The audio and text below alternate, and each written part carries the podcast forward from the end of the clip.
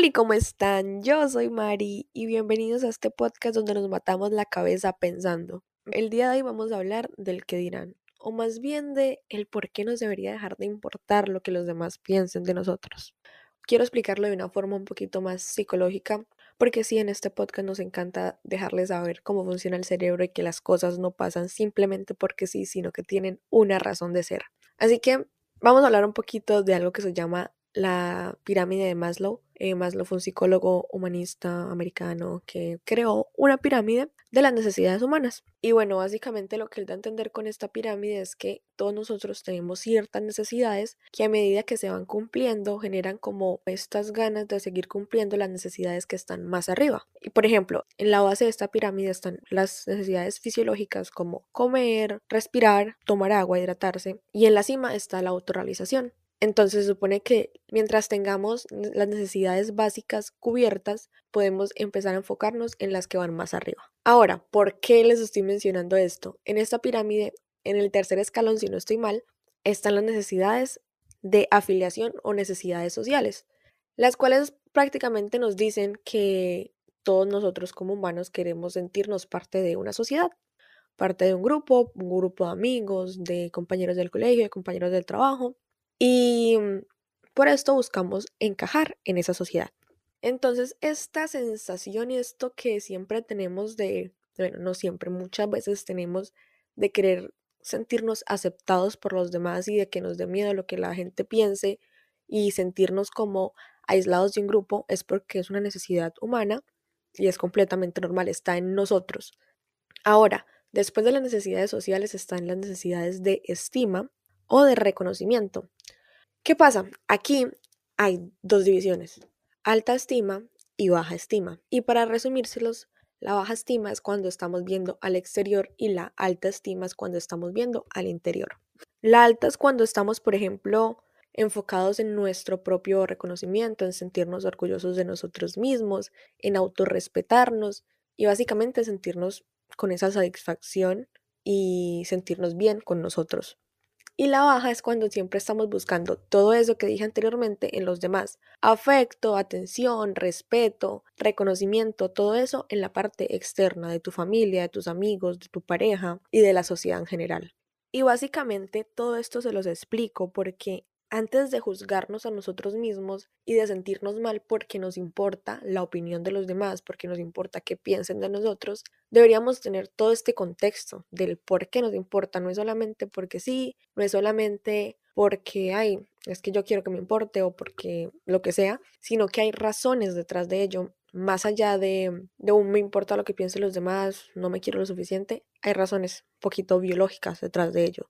Así que ahora sí, con esta información voy a continuar explicando lo que yo pienso y hablando un poquito más del tema. Primero que todo, la estima se puede trabajar. Entonces ya hablamos de que hay una estima alta una estima baja, que la baja es la que se enfoca afuera y la alta cuando estamos enfocados en nosotros, en lo interno. Yo cuando empecé en todo este proceso, no voy a decir que de crecimiento personal, más bien de autoconocimiento, porque siento que el crecimiento personal va más enfocado a, haz esto, levántate temprano, ve al gimnasio, eh, organízate, acuéstate temprano, come bien. Y claramente estas cosas nos ayudan y nos pueden demostrar hasta cierto punto qué tanta motivación tenemos y qué tanta disciplina podemos tener con nosotros mismos. Pero el autoconocimiento es más mirar a lo eterno, mirarte a ti y conocerte. Y una cosa que a mí no me gustaba al principio era que todo son preguntas. Todo, todo, todo son preguntas, todos son ¿qué sientes tú? ¿Qué piensas tú? Eh, ¿Por qué lo sientes? ¿Cuándo lo sientes? ¿En qué parte de tu cuerpo lo sientes? Y era como tedioso, yo era como que todo preguntas, todo preguntas. Pero les prometo que empezar a preguntarse eso de a poquitos lo cambia uno totalmente. Porque ahí es donde por fin cambia de lo externo a lo interno, cuando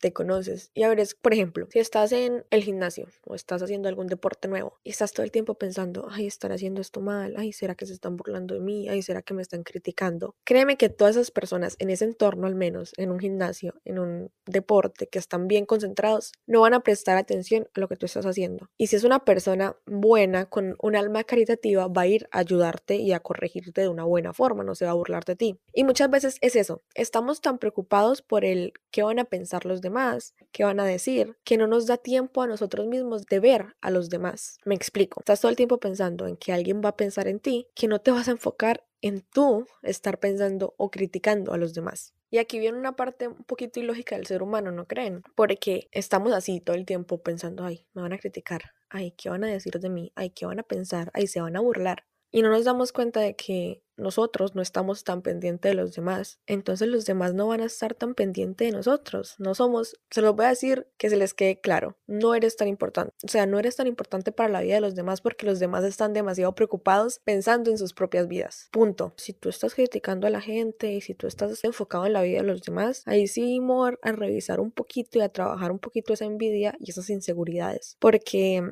a ver, una cosa que me salté y es que yo veo mucho y yo siento y lo, sentí, lo vi en mí misma, es que muchas veces sentimos que las otras personas nos van a criticar porque eso que estamos haciendo sería algo que nosotros criticamos. O sea, es un reflejo de nosotros. No sé, si ves a alguien en la calle con un maquillaje que a ti no te gusta y tú te burlas de esa persona, lo criticas o lo que sea, cuando tú quieras hacerte un maquillaje diferente, un estilo más extravagante puede ser, vas a tener miedo de que los demás te juzguen, porque tú ya has juzgado a alguien de la misma forma. Entonces, claramente, todo ese miedo se ve reflejado en lo que pasa en ti mismo. Por ejemplo, algo aquí que a mí me parece muy chistoso es que todo el mundo se viste igual. O bueno, al menos aquí donde yo vivo, en esta zona, toda la gente se, se viste igual. Y a mucha gente le da como miedo salir de su zona de confort por el que van a pensar los demás, porque ellos criticarían a alguien que se vistiera diferente. Y siguiendo con este mismo ejemplo, una de las cosas que a mí no me interesa para nada lo que las personas opinen es mi forma de vestir. Pero a ver, ¿por qué? Uno, porque yo en este punto de mi vida no me paro a pensar ni a criticar cómo las demás personas se visten. Sí, puede que no me guste porque entre gustos y gustos no hay disgusto, cada quien con lo que se acomode, pero eso no quiere decir que yo me voy a sentar y voy a decir, tan feo o no le da pena a esa persona. No, simplemente diré en mi mente, pues no es mi estilo, pero si la persona se siente feliz con cómo se ve, allá ella, allá él. Antes, antes es muy genial para mí ver cómo cada persona tiene su estilo y es como muy libre de usar lo que quiera. Pero obviamente eso no fue así todo el tiempo, eso no ha sido así toda mi vida. A mí muchas veces me daba miedo ponerme eh, de que un pantalón con mucho color, de que los colores no fueran a combinar, que estos zapatos como me hacen ver que con esta camisa me veo más gorda, con este pantalón me veo más delgada, lo que sea. Y me daba mucha inseguridad y ni siquiera era por mí, porque a mí no me gustara, porque a veces hay cosas que no le gustan tanto y uno no hace por estar pensando en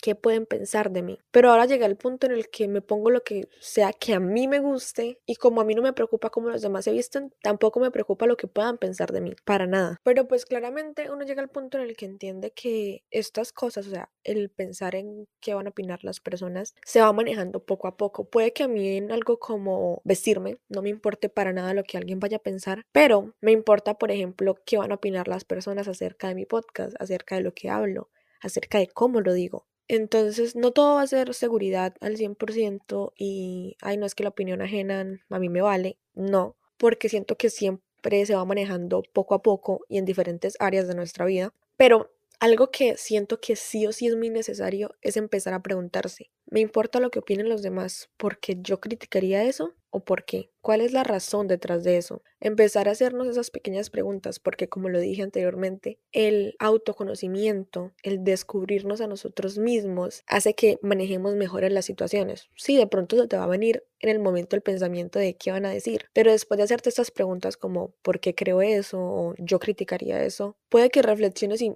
te deja de importar, lo dejes pasar, cambia un poco tu perspectiva de la situación. Y otra cosa es que, pana, no podemos controlar lo que los demás piensan o dicen. Así como nadie puede controlar lo que tú pienses, lo que tú opines, tú tampoco puedes controlar a los demás en ningún sentido y mucho menos sus pensamientos. Y aquí hay algo muy importante y es que no nos podemos estar matando la cabeza y preocupando todo el tiempo por cosas que no están en nuestro control. Punto. ¿Qué es lo que está en tu control? Trabajar en ti, hacer las cosas que te gustan, conocerte a ti mismo, manejar tus emociones, analizar cómo piensas, que no está en tu control para nada, lo que los demás hagan, lo que los demás te puedan decir. Así suena como el típico discurso de tú eres quien controla cómo reaccionas con lo que los demás dicen, pero es que es verdad, tú eres quien sabe qué tanto te puedes dejar afectar de todo esto que alguien opine de ti. Y si trabajas en ti, en tu valor interno, en tu estima y en hacer que sea cada vez un poco más alta, regularmente te va a dejar de importar lo que los demás digan de ti, si alguien te puede llegar a criticar o cualquiera de estas cosas. Y ahora sí, para para terminar les quiero dejar una pregunta y es, ¿qué harías tú si no te importara lo que los demás digan? ¿Qué harías tú si todas esas opiniones de tu familia, amigos, pareja o simplemente de la sociedad en general dejaran de existir? Ya, nadie te puede criticar, nadie puede decir nada de ti. ¿Qué harías? ¿Qué cosas estás dejando de hacer ahorita mismo porque te importa demasiado lo que otra persona vaya a decir? Porque todo esto, el que estés tan pendiente de la opinión ajena, lo único que hace es atrasarte, hace que te sientas mal por cosas que ni siquiera estás seguro de que si alguien las está pensando o no. Porque a veces simplemente son suposiciones que hacemos. esta persona puede pensar esto de mí. Y en verdad, probablemente ni siquiera sea así. Y te estás estancando, te estás atrasando, estás dejando de hacer lo que te gusta, estás dejando oportunidades por lo que van a pensar los demás. Así que esto, más que un regaño, que sé que puede sonar como un regaño, es un, un llamado a que hagas lo que te gusta, hagas eso que has dejado de hacer o que no has hecho solamente porque alguien puede opinar algo que a ti no te guste, porque además siempre, siempre va a haber alguien que no le guste lo que hagas, pero también va a haber alguien que le guste totalmente, que esté de acuerdo contigo, que te apoye. Entonces empieza a arriesgarte, empieza a salir de, de esa zona de confort, esa zona, no de confort, más bien de miedo, donde te estás deteniendo porque alguien puede opinar algo diferente a lo que tú opinas, porque alguien te puede criticar y que empiecen a trabajar en esa estima y puedan llegar a decir a la mierda la opinión de los demás. Y hasta aquí el episodio de hoy. La verdad, este tema me encanta, me apasiona mucho hablar sobre eso. Hay como muchas opiniones, yo sé, pero lo disfruté demasiado y espero que si llegaste hasta acá también lo hayas disfrutado. Como siempre, recuerden que pueden seguir el podcast en redes sociales como arroba de tanto pensar y a mí en redes personales como arroba mreina b8. Gracias por llegar hasta aquí y los espero en el próximo episodio. Bye.